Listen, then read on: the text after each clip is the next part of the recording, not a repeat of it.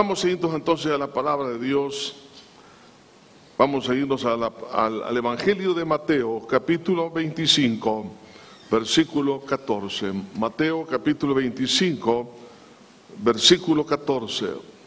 Esta es una parábola que está incrustada en un contexto profético, lo cual implica que en, el tiempo oscuro que se avecina es un tiempo de gran oportunidad para trabajar. Porque el reino de los cielos es como un hombre que yéndose lejos llamó a, sus siervos y les entregó sus bienes. A uno dio cinco talentos, a otro dos y a otros uno, y a cada uno conforme a su capacidad, y luego se fue lejos. Y el que había recibido cinco talentos fue y negoció con ellos y ganó otros cinco talentos. Asimismo, el que había recibido dos ganó también otros dos. Pero el que había recibido uno fue y cavó en la tierra y escondió el dinero de su señor. Después de mucho tiempo vino el señor de aquellos siervos y arregló cuentas con ellos. Y llegando el que había recibido cinco talentos, trajo otros cinco talentos, diciendo, Señor, cinco talentos me entregaste, aquí tienes, he ganado otros cinco talentos sobre ellos. Y su Señor le dijo, bien buen siervo y fiel, sobre poco has sido fiel, sobre mucho te pondré, entra en el gozo de tu Señor. Y llegando también el que había recibido dos talentos, dijo, Señor, dos talentos me entregaste, aquí tienes, he ganado otros dos talentos sobre ellos. Su Señor le dijo, bien buen siervo y fiel, sobre poco has sido fiel, sobre mucho te pondré. Entra en el gozo de tu Señor. Pero llegando también el que había recibido un talento, dijo, Señor, te conocía que eres hombre duro, que ciegas donde no sembraste y recoges donde no esparciste, por lo cual tuve miedo y fui y escondí tu talento en la tierra, aquí tienes lo que es tuyo. Respondiendo su señor, le dirá, siervo malo y negligente, sabías que ciego donde no sembré y que recojo donde no esparcí, por tanto debías haber dado mi dinero a los banqueros y al venillo hubiese recibido lo que es mío con los intereses. Quitarle pues el talento y darlo al que tiene diez talentos, porque al que tiene le será dado y tendrá más, y al que no tiene, aún lo que tiene le será quitado. Y al siervo inútil echarle en las tinieblas de afuera, allí será el lloro y el crujir de dientes. Señor, háblanos una vez más por tu hermosa palabra. Sea tu Espíritu Santo, Señor, tomando esta espada del Espíritu, ministrando a lo más profundo de nuestro ser Ayúdame, Señor, a poder ser solamente, Señor, un instrumento en tus manos y bendice este pueblo, bendice tu iglesia de una forma especial. En el nombre precioso de Cristo Jesús. Amén y amén. Los grandes inventos de la historia han surgido de momentos de grave crisis. El contexto de esta parábola es un contexto de guerras, es un contexto de calamidades, un contexto de hambre, un contexto de pestes, un contexto de mucha muerte.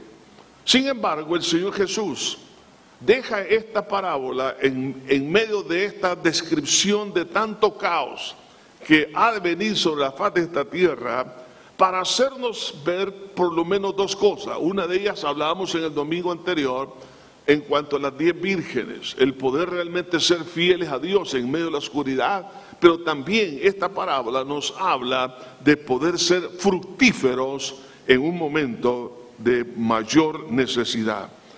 Realmente las grandes oportunidades surgen cuando existen momentos de dificultad. ¿Por qué razón? porque mantiene el alma ocupada para no permitir el desánimo cuando usted y yo estamos sirviendo. Si yo me enfoco en los problemas me voy a desanimar, pero si me enfoco en el servicio, a pesar de la crisis, saldremos adelante. Y además de eso es el momento para profundizar el amor a Dios y al vencer los obstáculos por habernos enfocado en Él. En otras palabras, en lugar que las, las crisis nos desanimen, nos aparten de Dios, lo que va a hacer es ayudarnos a acercarnos siempre y cuando pongamos a trabajar el talento. Así que el servir, el servir es sumamente vital para nuestra salud espiritual. De hecho, muchos consejeros, muchos psicólogos, psiquiatras, a personas que están deprimidas, que se encuentran en una grave situación, les recomienda que se ocupe en algo, porque una mente desocupada, como dijo alguien, es un taller del diablo. Así que el ocuparse en poder multiplicar el talento va a traer ánimo en medio del momento de, dificultad, pero también nos ayudará a compenetrarnos en el amor a Dios. Así que trabajemos para la obra de Dios. Por eso que el mensaje, el tema del mensaje es este. En tiempo de crisis es el mejor momento para trabajar. En esta parábola quiero que veamos por lo menos alguna cosa sumamente vital. En primer lugar, el privilegio y prueba de nuestro amor a Dios. Aquí está plasmado en esta descripción de esta parábola. En primer lugar, se nos refiere acerca de los bienes que entrega el Señor a, tres siervos. ¿A qué se está refiriendo? ¿Cuáles son los bienes que Dios nos ha entregado?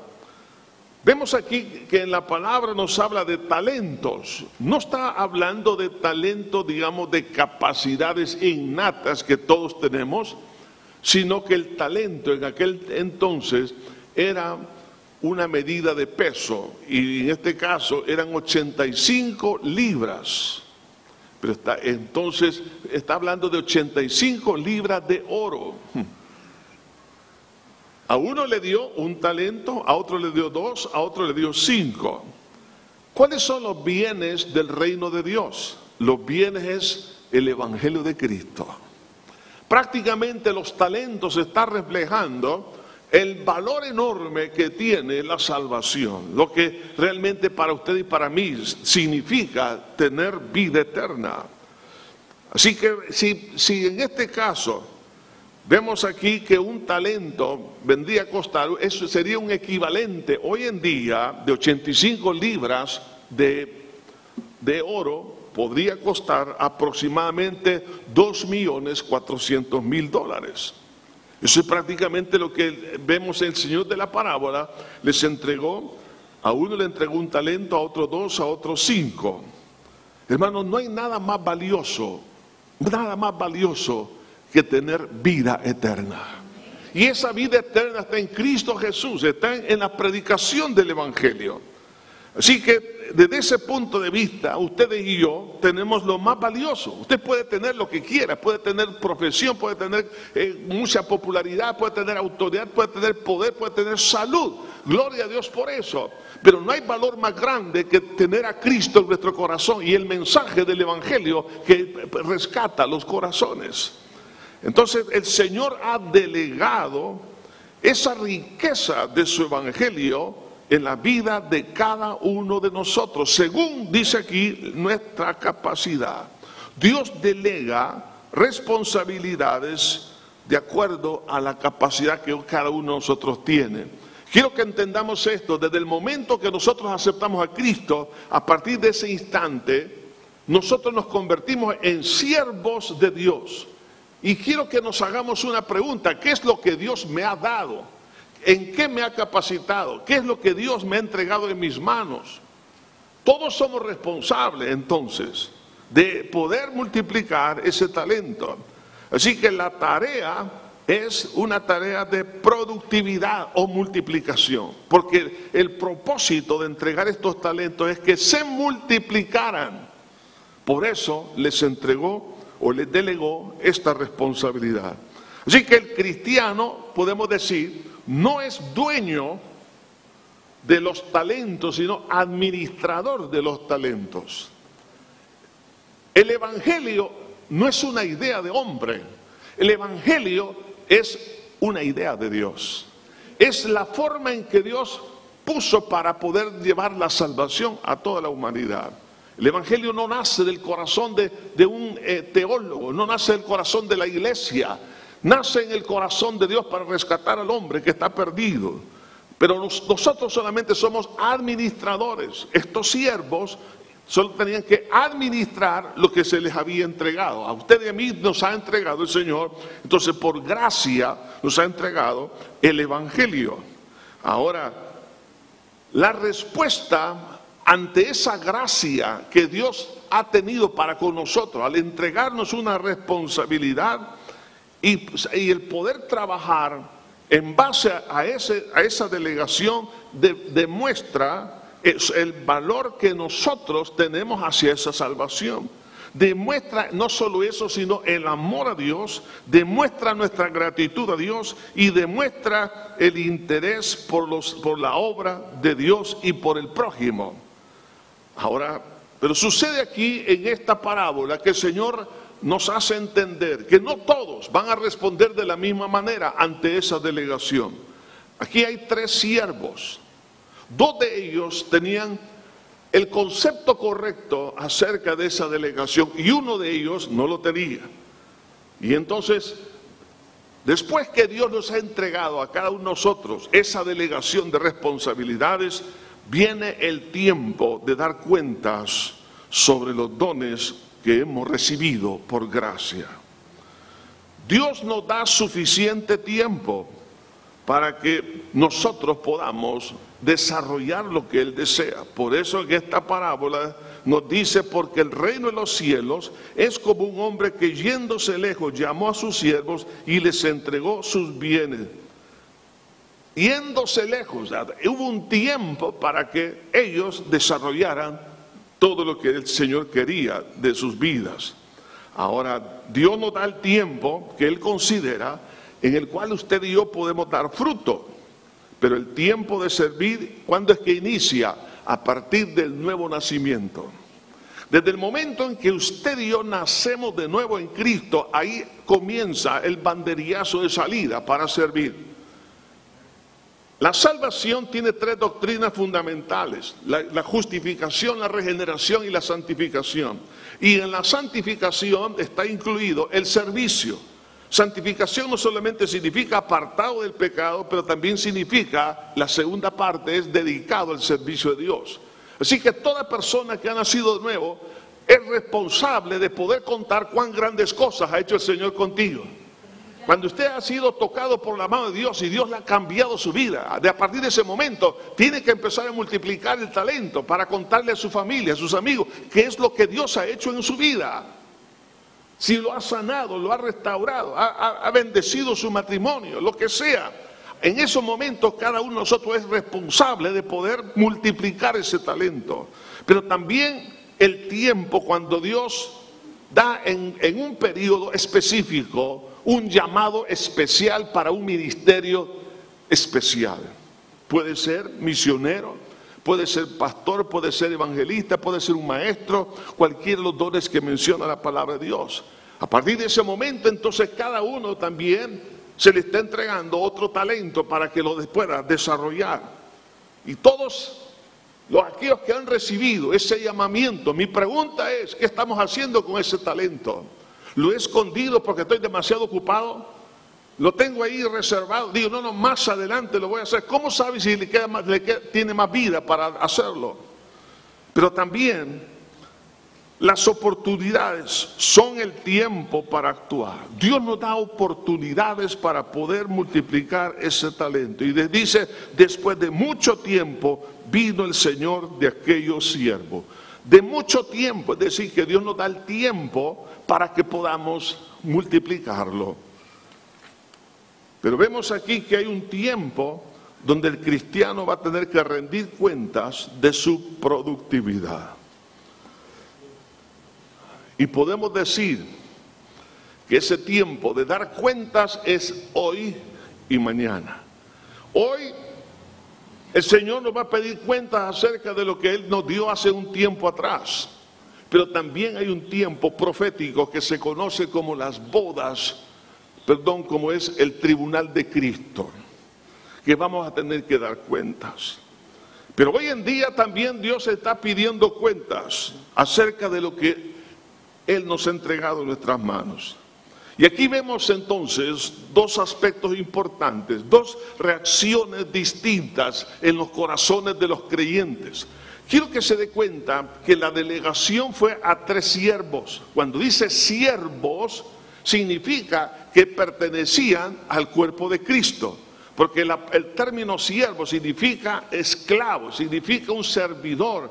Entonces, esas, esas tres personas prácticamente habían tenido un conocimiento con su Señor. No es que uno, era no es que uno de ellos no era salvo, sino que los tres tenían la misma experiencia y por eso se les entregó, a esos tres se les entregó una responsabilidad. Entonces, partiendo de esto, vemos que durante el periodo de la vida cristiana hay algunos cristianos que reaccionan en forma positiva ante la oportunidad que Dios nos da de multiplicar el talento. Pero hay otros cristianos nacidos de nuevo que no responden adecuadamente. Veamos entonces en primer lugar a estos dos primeros que menciona aquí esta, esta parábola. A uno se le entregó cinco talentos y a otro se le entregó dos. Y cuando vino el Señor para pedir cuentas, el que tenía cinco, dice la Biblia, que multiplicó otros cinco, ya tuvo diez. Y el Señor le dijo, bien buen siervo y fiel, en lo poco has sido fiel, en lo mucho te pondré. Luego viene el otro para dar cuenta de dos talentos que le entregó y le dice, dos talentos me diste, he ganado otros dos talentos. Y el Señor le dice, bien buen siervo y fiel, en lo poco has sido fiel, en lo mucho te pondré. Hay dos aquí calificativos muy importantes, siervo bueno y fiel. ¿Por qué Dios está diciendo esto de estos hombres que multiplicaron? Porque su corazón había, había, entrado en un proceso de regeneración y de limpieza, de santificación. En otras palabras, no se habían apartado del camino de Dios y eran fieles fieles, que permanecieron hasta el final con el propósito que Dios les había marcado. Y esas personas son las que llegan a multiplicar lo recibido en un 100% como mínimo durante un periodo de tiempo. Para cada uno es un tiempo diferente. Ahora, vemos aquí también que el que tenía cinco talentos no tenía que desempeñar el mismo trabajo o viceversa, el que tenía dos talentos no tenía que hacer lo mismo que hacía el que tenía cinco. A cada uno de nosotros, dice la Biblia, nos ha repartido según nuestra capacidad. Esa capacidad Dios la sabe. Por lo tanto, yo no tengo que competir con ningún hermano en Cristo, ningún pastor, ningún ministro, no tengo que competir con nadie, porque hay algunos que tienen cinco, diez talentos y aquellos que Dios nos ha dado uno o dos talentos, yo mi responsabilidad es multiplicar lo que Dios me ha entregado. Por tal razón, por favor, en el nombre de Jesús, quítese de toda envidia, porque la envidia no tiene que formar parte del cuerpo de Cristo, ni los celos ministeriales. Cada uno tiene un talento que Dios le ha entregado. Y nuestra responsabilidad es multiplicarlo. Por tal razón, entonces, no debo de andar comparándome con nadie, porque otros nos superan por mucho. Pero a esos también muchos se les va a pedir. El que tenga oídos por oír, que oiga. Así que no todos los ministerios tienen el mismo alcance. Por tal razón no tenemos que compararnos con ningún ministerio ni con nadie. Dios nos va a evaluar, hermanos, no por el trabajo que otros hacen, sino por el trabajo que cada uno de nosotros ha hecho. El hecho de que hayan multiplicado los talentos está expresando el amor, el amor hacia Dios y hacia el prójimo. Había en estos dos que multiplicaron, había gratitud, había un deseo de honrar, habían valorizado la salvación. Y como dijo Pablo, ay de mí si no predicase el Evangelio. ¿Por qué Pablo trabajó tanto? Trabajó tanto como los demás apóstoles, sencillamente porque valorizó a Cristo y valorizó también lo que significa la salvación. Y no le importó el precio a pagar por cuanto él sabía cuán grande y valioso es el Evangelio. Todo cristiano que ha valorizado a Cristo y ha valorizado el Evangelio es una persona que no le importa el poder gastar su vida, como dijo Pablo claramente, que a él no le importaba gastarse a sí mismo, ni tampoco los bienes que tenía, con tal que otros conocieran al Señor. Teniendo esa misma perspectiva, por amor se multiplica, entonces nos da una referencia para analizar al que no multiplicó el talento. Y aquí la tristeza que se refleja hasta el día de hoy, que hay cristianos que han recibido un talento, quizás dos, pero su corazón no es el mismo. El corazón de los que multiplicaron es bueno, pero el corazón del que no multiplica es malo. Y uno, se pregunta, ¿acaso no son cristianos? ¿Y cómo, cómo uno puede ser bueno y otro puede ser malo? Sencillamente el malo es porque empezó a vivir como un hijo pródigo. Y al vivir como hijo pródigo valorizó más la, la comida de los cerdos que el poder servir a Dios. Ya no le importó las cosas de Dios y respetó a su padre. Dame lo que me pertenece, no me importa, como sucedió con Esaú. Esaú despreció la primogenitura, no le importó. Pero otro sí le importó que fue su hermano Jacob y Jacob multiplicó el talento. Y por eso vino a ser prácticamente el padre de la nación hebrea a través de sus doce hijos. Porque este hombre amó a Dios, amó la responsabilidad, amó la visión de Dios. Pero una persona que ha nacido de nuevo y comienza a incursionar en la vida pecaminosa, su corazón que era bueno puede ir degradándose al punto, como lo, refiere aquí esta parábola, siervo malo y negligente. Entonces esto nos lleva, en tercer lugar, a ver las excusas y consecuencias de despreciar el servir a Dios. En primer lugar, quiero que analicemos la, la, falsa argumentación por no ser fructíferos para Dios.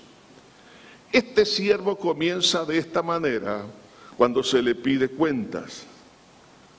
Y él dice, pero llegando también el que había recibido un talento, dijo, Señor, te conocía que eres hombre duro y que ciegas donde no sembraste y recoges donde no esparciste.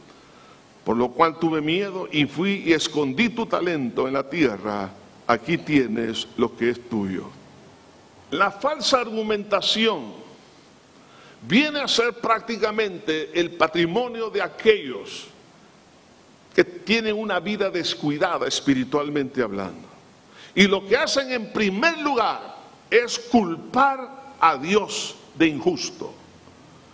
Dios no es lo que está, no, es lo que está refiriendo este hombre. Sabía que eras hombre, dice aquí que eras hombre duro y que, y que ciegas donde no sembraste y recoges donde no esparciste. Dios no es así. Pero una persona que su corazón se ha alejado de Dios y para justificar su falta de productividad acusa a Dios de su, de, su falta de fructificación.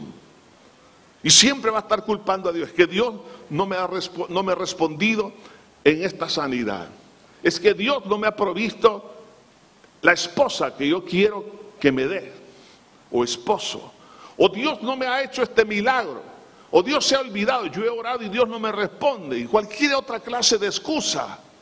No existe excusa delante de Dios. A Dios a todos, por gracia, nos ha entregado una responsabilidad. ¿Por qué? Porque Dios, hermano, nos ha incluido en su familia. Y usted y yo somos hijos de Dios. Y como hijo de Dios, Él desea que lo que es de Él esté en las manos nuestras para administrarlo, para que nosotros podamos llevar el mensaje de salvación a todo el mundo. Y valoricemos lo que eso significa. ¿Y por qué este hombre se hizo un hombre malo? Sencillamente porque este hombre no solamente estaba culpando a Dios, sino que desvalorizó, desvalorizó, es decir, no le dio la importancia al tesoro del Evangelio ni a su predicación. ¿Por qué pasa eso? Porque hay muchos cristianos que no desvalorizan el Evangelio, sencillamente porque están demasiado ocupados en sus trabajos. No tengo tiempo para orar, no tengo tiempo para servir. Mi agenda diaria está llena, mi, mi calendario mensual está totalmente lleno, no puedo servir. Mi pregunta es, ¿qué es más valioso? Que esté levantando una o dos o tres, cuatro, cinco empresas y multiplicándose cuando antes solamente tenía una pequeña oficina y de tal manera que todo lo que tiene le absorbe tanto su tiempo que no tiene tiempo ni siquiera para dar una clase bíblica a un grupo pequeño en una casa. No estoy diciendo que es pecado que Dios le dé empresas o negocios. El pecado está en no darle tiempo a Dios para poder multiplicar el talento que Dios le ha dado. Las excusas siempre van a estar. Otra de las excusas es, hermano, es que a mí me resintieron. Me sirvieron de pie de tropiezo en la iglesia o en fuera de la iglesia. Estoy herido en mi corazón y no puedo porque estoy herido. Y es que hay mucha gente hipócrita. ¿Y acaso Dios no lo ha perdonado a usted en la cruz del Calvario y lo ha perdonado por gracia? ¿No debemos nosotros de perdonar a cualquier persona que nos ha ofendido? ¿Será eso una excusa para no servir? A Pablo lo apedrearon, lo metieron en la cárcel, lo flagelaron, pero no estaba resentido. Al día siguiente estaba predicando en otra ciudad. ¿Por qué? Porque el cristiano responsable sabe perdonar para no impedir el progreso de la obra de Dios. Señores, que los demonios, ¿cuáles demonios? No hay nada más grande y poderoso que mi Señor Jesucristo. Y aunque el diablo se oponga, podemos seguir adelante sirviendo al Señor. Los obstáculos vendrán, problemas económicos, las pandemias, las guerras, lo que sea, lo que pueda venir en el futuro, hermanos, a, nivel global. No podemos decir o no podemos poner excusa, hermano, Señor, mira la economía, el dólar ha perdido su valor. Mira, Señor, están quebrando los bancos de Estados Unidos. ¿Cómo nos va a afectar acá? Si estamos un poco preocupados en cuanto a eso, el alza de la gasolina y cualquier otra situación. Lo importante es que en medio del oscuro podamos alumbrar, llevar el Evangelio. Así se hizo en los tiempos de la iglesia primitiva, en el libro de los Hechos. En momentos oscuros la iglesia abrió Alguien dijo que en la noche más oscura se ven mejor las estrellas y el Evangelio va a brillar con mayor potencia en los momentos previos antes de la venida de nuestro Señor Jesucristo. En tiempos de guerra, de hambre, de, pestilencia y todo lo que sea, el Señor se va a glorificar como a través de hombres y mujeres responsables.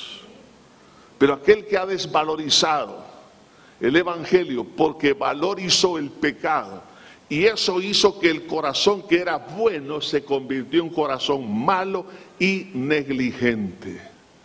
¿Sabe qué significa la palabra negligente en la, definición etimológica del griego? Es reductor. Es como aquellos que en el Amazonas reducen las cabezas. ¿no? No sé cómo lo hacen, no sé si es un cuento, no lo sé. Pero negligente significa que Dios me dio 100 y lo reduje a uno. Reductor, en lugar de multiplicar, en lugar de cegar, desparramamos. Entonces, y es así, porque un corazón que ha valorizado el pecado, la comida de los cerdos, lo ha valorizado tanto y ese es su mundo. Viene la iglesia, sí viene la iglesia. ¿Para qué? Muchos vienen para tranquilizar la borrachera del viernes y del día de ayer. Yo sé que ninguno de ustedes ha venido por eso. Yo los miro a todos sobrios. Pero Dios sabe cuál es el talento que Dios le ha entregado. Y Dios dice, hijo, hija, le va a decir con las mismas palabras que le dijo a Pedro. Pedro, ¿me amas? Sí, Señor, yo te amo. Apacienta mis ovejas. Es decir, el amor a Dios no solamente es decirle te amo, amor a Dios es apacentar las ovejas. Y el que no apacienta ovejas no ama a Dios.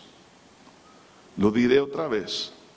El que no apacienta las ovejas y a los corderos no ama a Dios. Por eso Jesús le preguntó tres veces.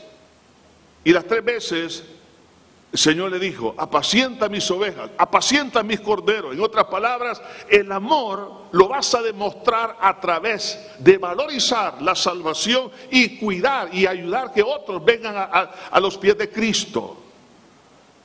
Ahora bien, si alguien no tiene cuidado acerca de poder corregir esa situación a tiempo, de ver que realmente el corazón se ha hecho malo, y es decir, hay una vida de pecado, de tal manera que me ha quitado la visión para las cosas de Dios y el valor a las cosas de Dios. Ya no me interesa leer la Biblia, no me interesa estudiar, no me interesa evangelizar, no me interesa que me tomen en cuenta, no me toca en mi calendario, no, nada, nada, nada, nada. Por favor, mi tiempo es mi tiempo.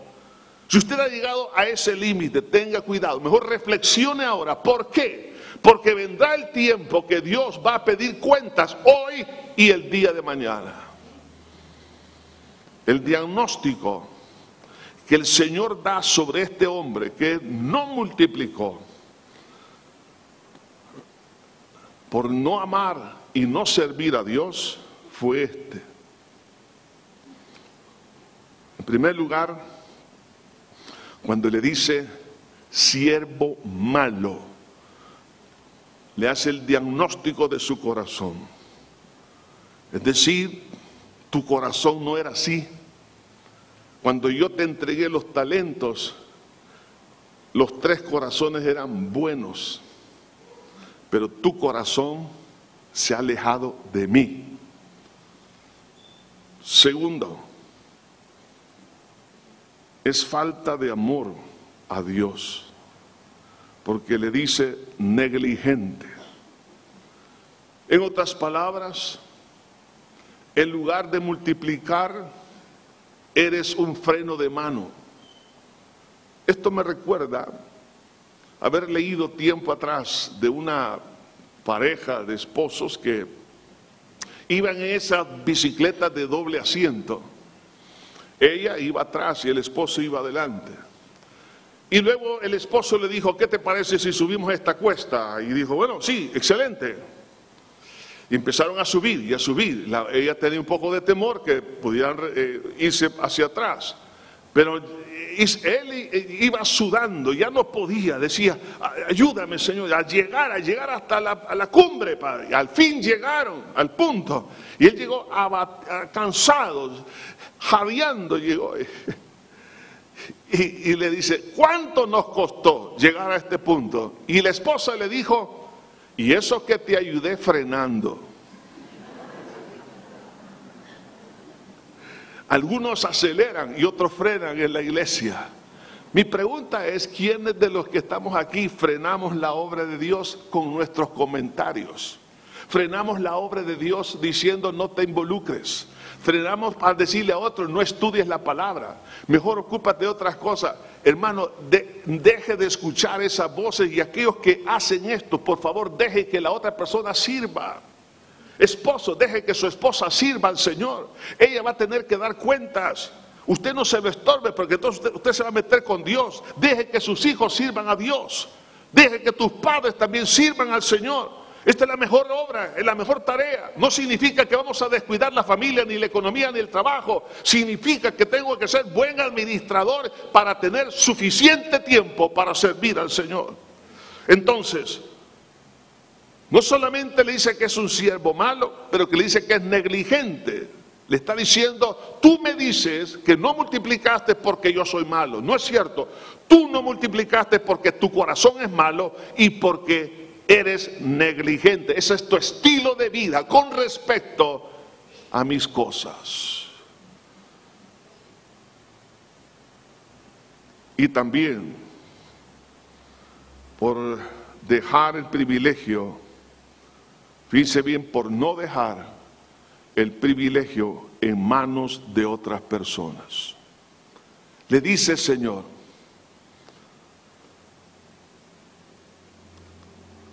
debías de haber dado mi dinero a los banqueros para que yo reciba lo mío con sus intereses. En otras palabras, el siervo malo y el siervo negligente le gusta los puestos para no hacer nada. Lo que alguien que sabe que está en esa etapa de malo, negligente, por favor renuncie a su puesto para que otro lo desarrolle. Se lo hubiera dado a mis banqueros. Hay personas que dicen, no, no, aquí sigo adelante y no hacemos nada. Mejor dejar que otra persona diga, Señor, mira, yo ya no puedo, pero que otro lo haga, que lo haga. Entonces el Señor dice, yo había recibido lo mío, pero, y no solo eso, sino con los intereses. Así que el mínimo es, es prácticamente para una persona así, es haber realmente entregado su responsabilidad para que otro trabaje en su lugar. Hay personas que están por años y años en juntas directivas, años y años en algunos ministerios, eh, años, años en como, eh, maestros en, los grupos familiares y no quieren renunciar. ¿Por qué? Y el grupo se les está reduciendo. En lugar de multiplicarse, se reduce. Lo mismo sucede con iglesia. Entonces, ¿qué tenemos que hacer? Señor, si yo no puedo, ahora mejor lo entrego para que se multiplique y otro lo multiplique. Porque lo importante es que tu obra avance. ¿Cuáles son las consecuencias de haber dejado de amar a Dios y no importarle el, llevar el mensaje de salvación? Dice aquí la, la escritura, la sentencia de Dios es esta, quitarle pues el talento y dadlo al que tiene diez talentos. La primera es, Dios le quitará lo que, de, lo que le delegó y se lo dará al que, al que ama a Dios y por eso ha fructificado.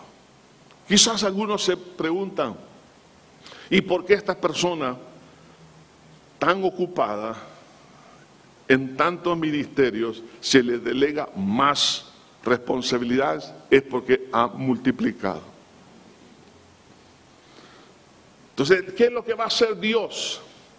Lo que va a hacer es quitarnos la responsabilidad que tenemos y se la va a dar a otra persona.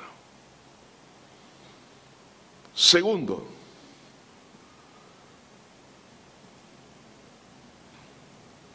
El indolente y negligente tendrá doble pérdida, porque dice, y al que no tiene, aún lo que tiene, le será quitado.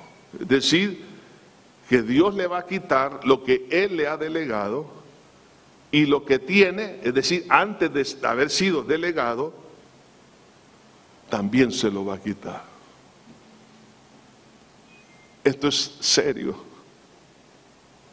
Aquello por lo cual yo me afané, abandoné el servicio por cuidar esta cosa, cuidar la otra.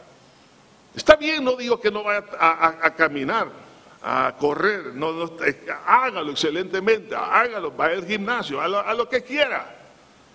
Sin embargo, pero que eso no le estorbe, porque si eso llega a ser un estorbo, no solo Dios nos va a quitar la responsabilidad que Él nos ha delegado, sino lo que tiene, es decir, lo que yo tenía antes de que Dios me delegara, me lo va a quitar.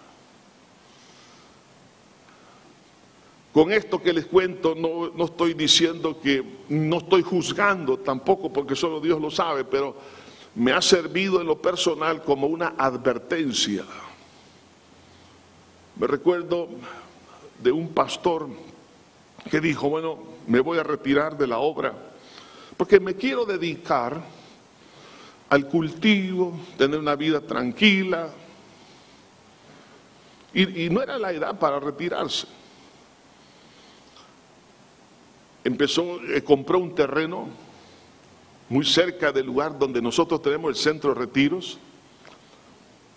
Y un día él decidió ir a regar veneno y luego empezar a trabajar la tierra para poder hacerla producir, él no se dio cuenta de que tenía una fuga de veneno en el, en el tanque que llevaba a su espalda. Y él pensaba que lo mojado que él sentía en su camisa y su pantalón era por el sol, eh, eh, que estaba sudando. No, era el veneno. Y, y el cuerpo empezó a absorber el veneno. Y este siervo murió. Digo, con esto no estoy juzgando, diciendo que él era este hombre, pero en lo personal me quedó una lección. No me voy a retirar hasta que Dios no me retire. ¿Por qué? En la vida cristiana no existe jubilación espiritual. No existe jubilación eh, ministerial, aunque no pueda hacer las cosas que antes hacía, porque ya, ya al tener 25 años como los que yo tengo, entonces ya uno ya no puede hacer muchas cosas, ¿no? Entonces, como David, David ya siendo ya un hombre mayor, quiso pelear con un gigante y por poco el gigante lo mata y le dijeron los, sus, siervos, le no, no, mira, a partir de ahora tú no vas a venir como punta de lanza, te vas a quedar en la retaguardia porque tú no vas a dirigir, porque si tú te mueres se apaga la lámpara de Israel. Entonces hay cosas que nosotros tenemos que delegar en otros, pero otras no puedo dejar la responsabilidad. La responsabilidad es como la que Pablo tomó, diciendo, he peleado la buena batalla, he acabado la carrera, he guardado la fe. Y está Pablo terminando su carrera, feliz, contento por haber multiplicado el, el talento que Dios le había entregado. Amada iglesia, yo no sé si usted y yo nos sentimos contentos con lo que hemos hecho. En lo personal yo no me siento contento. No me siento contento. Le pido a Dios que me dé la oportunidad de poder multiplicar lo que Él me ha dado. Dios quiere, hermanos, que nosotros podamos servirle. ¿Por qué? Porque valoro a Cristo y valoro el Evangelio más que nuestra vida. Si eso es así, llegamos a valorizar a Dios y el Evangelio, el servicio más que nuestro trabajo, más que nuestra profesión, más que el deporte, más que el descanso. Si eso es así, automáticamente surge la diligencia. Pero la negligencia es lo contrario. Y lo peor del caso, que si alguien que empezó en la vida bien, con un corazón bueno, se endureció por el pecado y sigue en el pecado. Llegó a tener un corazón malo y por ende negligente en lo que hace, porque tarde o temprano lo que hay en el corazón se refleja en lo que hace, podría caer en lo peor que es la apostasía. Si usted se da cuenta cómo termina esta parábola, y al siervo inútil, echarle en las tinieblas de afuera. Allí será el lloro y el crujir de dientes. Yo sé que algunos tienen conflicto y dicen, pastor, pero entonces la salvación es por obras. No, la salvación no es por obras, es por la obra de Cristo en la cruz del Calvario.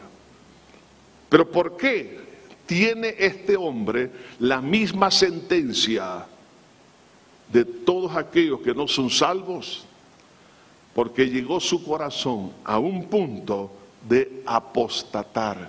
Desvalorizó tanto como Judas. Judas fue llamado con el corazón, Jesús lo llamó sinceramente, lo empoderó con el Espíritu Santo, le dio la oportunidad de ser evangelista, le dio oportunidad de echar fuera demonios, le dio la oportunidad de enseñar, le dio la oportunidad de ver grandes milagros que ni usted ni yo nunca los hemos visto. Le dio la oportunidad de estar en el seminario más poderoso que puede haber, Cristo Jesús, Dios hecho carne enseñándole. Sin embargo, su corazón se apartó tanto que dice la Biblia que Satanás entró en el corazón después de haber comido el pan de la Santa Cena porque él lo que estaba haciendo era una burla, una burla del sacrificio de Cristo y por eso Satanás entró. ¿Y qué pasó? Dice la Biblia que se fue a su lugar. Lo más triste es que si, no nos, si nosotros no somos productivos tenga cuidado. porque estamos en camino a apostatar. La Biblia dice que antes que el Señor venga, aparecerá la apostasía. Y ese pecado, solo una persona nacida de nuevo puede cometerlo. Por lo tanto, amada iglesia, el tiempo de crisis, sea la que usted tenga a nivel personal, familiar, económica, lo que sea, no sea una excusa para no trabajar. Trabajemos, hagamos la obra y Dios se encargará de los detalles de la crisis. ¿Estamos de acuerdo? Dios se va a hacer cargo. Ocupémonos de su obra y Él se ocupará de mis necesidades. Él se va a preocupar por los detalles, Él se va a preocupar por aquello que yo quisiera, pero no lo tengo, pero el Señor va a resolver todas las situaciones. Habrá momentos de dificultad cuando el enemigo va a tratar de frenarlo, de tenerlo, y, le va a decir, no sigas adelante. Y a lo mejor algunos están siendo tentados de decir, Señor, el talento que me diste, aquí está, no lo entregue, no lo entregue, por favor.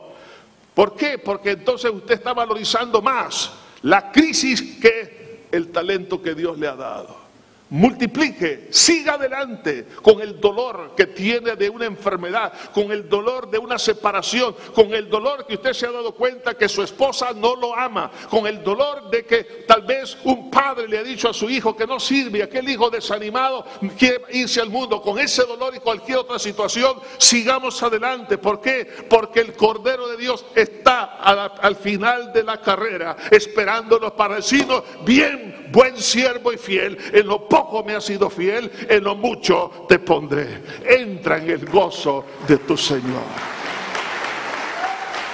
Ese gozo, ese gozo, oiga esto.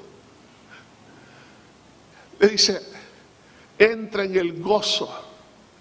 El gozo hoy en día se puede disfrutar y mañana en el reino de los cielos, con Cristo en el cielo, será magnificado.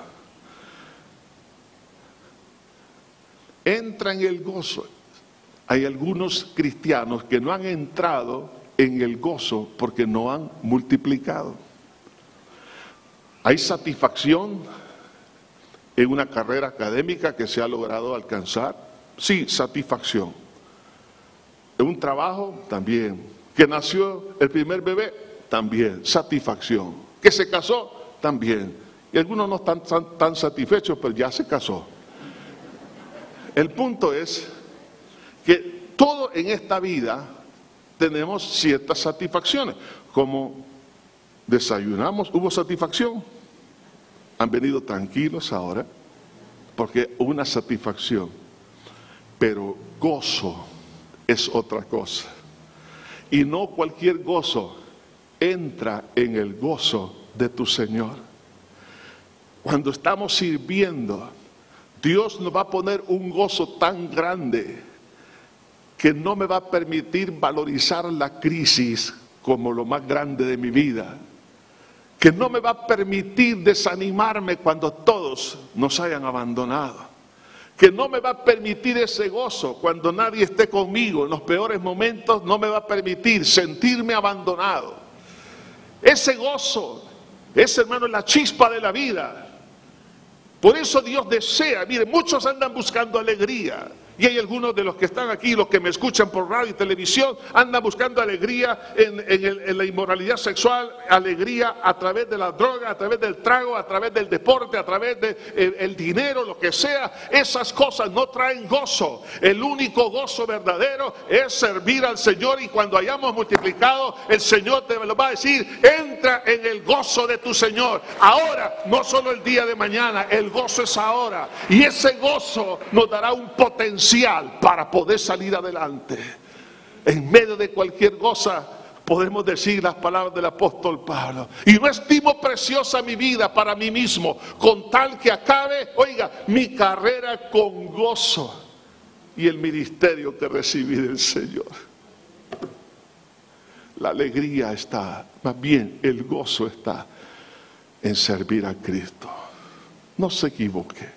Padre, ante ti estamos en esta hora. Te pedimos perdón. Perdónanos, perdónanos por andar buscando alegría y gozo fuera del servicio cristiano. El servicio a ti, valorizar el Evangelio, nos llenará de gozo. Y aunque estemos enfermos, aunque estemos con grandes pruebas, aunque estemos, Señor, pasando los momentos más difíciles o los que hemos de pasar el día de mañana, antes que tú vengas, el gozo. Como dice tu palabra, el gozo de Jehová es vuestra fortaleza. Mi Señor, trae ahora victoria, bendición a tu iglesia. ¿Cuántos de los que me escuchan están dispuestos a decir, Señor, quiero servirte? Me he descuidado, estoy demasiado ocupado en mis cosas, en mi familia, en mí mismo. Pero a partir de ahora, decido, decido poner en prioridad en multiplicar el tesoro que me has puesto en mis manos, que es llevar las buenas nuevas de salvación a los perdidos. Si usted está dispuesto de servir a Dios en prioridad uno, antes que servir en la empresa, en el negocio, en, el, en su trabajo, en sus estudios, en cualquier cosa, si usted está dispuesto, póngase de pie ahí donde está. No ande buscando el gozo ni la alegría fuera del servicio a Dios. Permita que el Espíritu Santo haga esta obra. Gracias Señor. Espíritu Santo. Espíritu Santo, bienvenido a este lugar. Jesucristo, bienvenido a este lugar. Padre gracia bienvenido a este lugar. Espíritu Santo, bienvenido